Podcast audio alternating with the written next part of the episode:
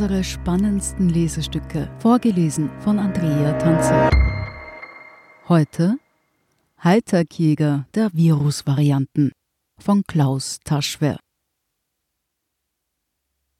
Ulrich Elling und Luisa Cocella sind hauptverantwortlich dafür, dass wir in Österreich immer besser über die Verbreitung der gefährlichen Virusmutationen Bescheid wissen. An diesem Mittwochnachmittag herrscht in einem der Hightech-Laborräume des Vienna Biocenter im dritten Wiener Gemeindebezirk konzentrierte Betriebsamkeit. Zwei junge Mitarbeiter holen aus Kunststoffboxen, die mit Eis gekühlt sind, kleine Paletten mit jeweils 96 Virusproben. Keine Angst, die sind ungefährlich, lässt Ulrich Elling den vorsichtig näher tretenden und etwas misstrauischen Laborbesucher wissen. Die Proben sind gerade mit dem Lieferwagen aus Osttirol gekommen, fügt der Genomikexperte vom Institut für molekulare Biotechnologie hinzu. Noch am Vormittag haben er und sein Team nach einem Anruf des AGES-Chefinfektiologen Franz Allerberger auch noch kurzfristig Proben aus Nordtirol erhalten – also aus dem europäischen Hauptverbreitungsgebiet der südafrikanischen Virusvariante B1351. Der aus Deutschland stammende Elling ist mit seiner Kollegin Luisa Cocella vom Institut für molekulare Pathologie mitverantwortlich dafür, dass man in Österreich einen zunehmend besseren Einblick darin gewinnt, welche Virusmutationen im Land wie häufig vorhanden sind. Nach diesem Wochenende werden die beiden mit ihrem Team in gerade einmal fünf Wochen nicht weniger als 10.000 Proben teilsequenziert haben. Mit einer neuen Methode, die sie selbst entwickelt haben und die weltweit einzigartig ist. Nun sitzen sie nebeneinander an einem kleinen Roboter, nehmen die kleinen gekühlten Paletten mit den Proben entgegen, die sie mit einem Barcode identifizierbar machen. Der wird allerdings nicht umständlich außen an den Proben aufgeklebt, sondern von der Maschine allen 96 Proben auf einmal in Form von winzigen DNA-Schnipseln direkt zugegeben. Damit sind weitere Proben für den Sequenzierdurchgang an diesem Wochenende vorbereitet, bei dem weitere 2000 österreichische SARS-CoV-2-Infektionsfälle auf alle wichtigen Mutationen analysiert werden. Solche Sequenziermengen sind auch im internationalen Vergleich ein Spitzenwert. Dass so etwas in Österreich möglich ist, liegt nicht allein an der Hightech-Infrastruktur, die den beiden Forschern am Vienna Biocenter zur Verfügung steht. Die Grundlagenforscher, die eigentlich an ganz anderen Fragestellungen arbeiten, haben die Technik namens SARSEC quasi nebenbei auch selbst entwickelt. Ursprünglich arbeiteten wir ab März an einem neuen Schnelltest, bei dem man bis zu 36.000 Proben auf einmal analysieren kann, ob sie positiv sind, sagte gebürtige Argentinierin Coachella, die lange in den USA forschte. Das sei mit der Methode auch gelungen und der dazugehörige Aufsatz ist längst publiziert. Doch ein großflächiger Praxiseinsatz der Methode hatte sich in der Zwischenzeit durch die Einführung der Antigen-Massentests erübrigt. Im Dezember zeichnete sich dann allerdings ab, dass die Pandemie noch einmal ganz neue Herausforderungen bringen würde. Man wusste zwar von Beginn an, dass sich das neue Coronavirus genetisch leicht verändert, wie alle anderen Viren auch.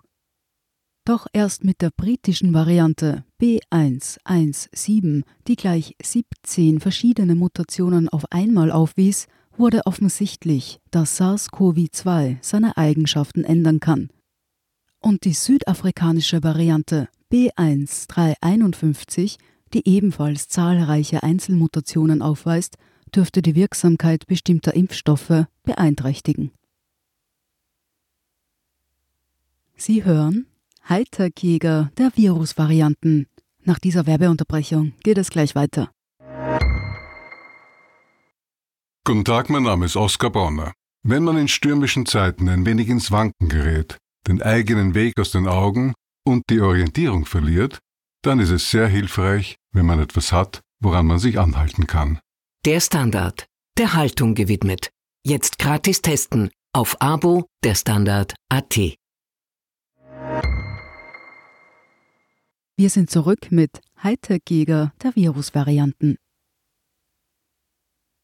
Mit diesen tückischen Mutanten reicht es nun nicht mehr, infizierte Personen durch Tests möglichst schnell zu identifizieren.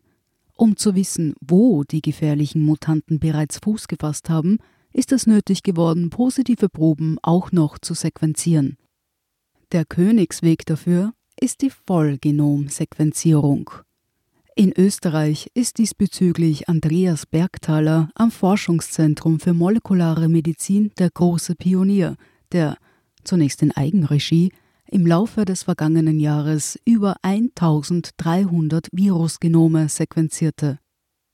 Der Nachteil dieser Methode, bei der alle 29.000 Basenpaare des Virus ausgelesen werden, sie ist recht zeit- und ressourcenintensiv und Bergtalers Team schafft pro Woche maximal 400 Proben.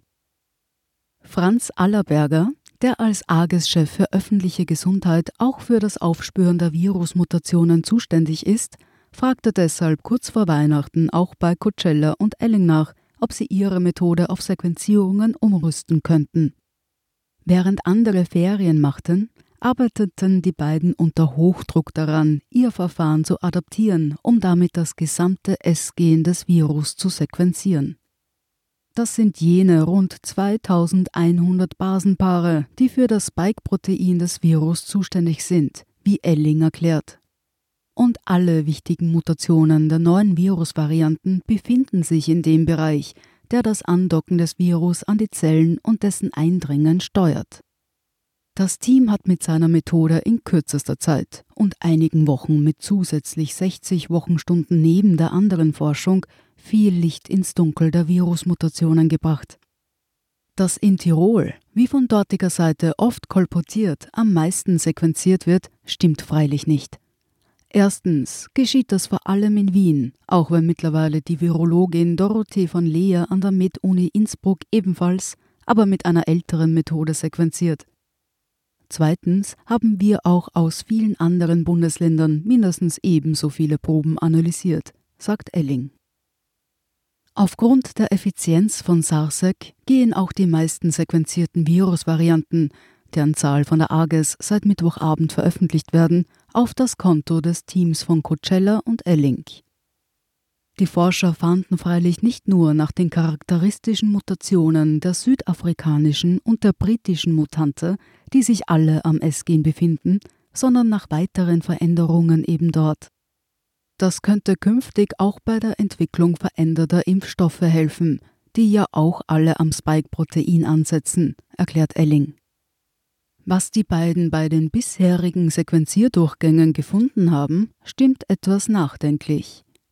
Wir sehen jetzt schon, dass es kaum mehr Fälle des ursprünglichen Normaltyps gibt, sagt Coachella.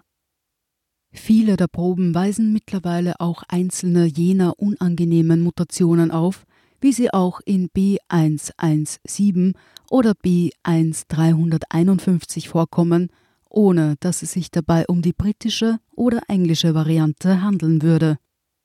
Warum das so ist, liegt für die Forscherin auf der Hand. Das Virus passt sich einfach immer besser an den Menschen an, sagt Coachella und nennt im selben Atemzug ein ziemlich logisches Argument für möglichst geringe Infektionszahlen. Je mehr Ansteckungsfälle es gibt, desto mehr Chancen hat das Virus, Mutationen zu entwickeln, die es ansteckender machen oder die es ihm ermöglichen, den Immunschutz zu überlisten. Auch Ulrich Elling tritt dringend dafür ein, die Evolution dieses Virus möglichst zu verlangsamen. Denn diese könnte im schlimmsten Fall dazu führen, dass die bisherigen Impfungen zum Rohrkrepierer werden. Sie hörten Hightech-Jäger der Virusvarianten von Klaus Taschwer. Ich bin Andrea Tanzer, das ist der Standard zum Hören. Um keine Folge zu verpassen, abonnieren Sie uns bei Apple Podcasts oder Spotify. Wenn Ihnen unsere Lesestücke gefallen, freuen wir uns über eine 5-Sterne-Bewertung. Bis zum nächsten Mal.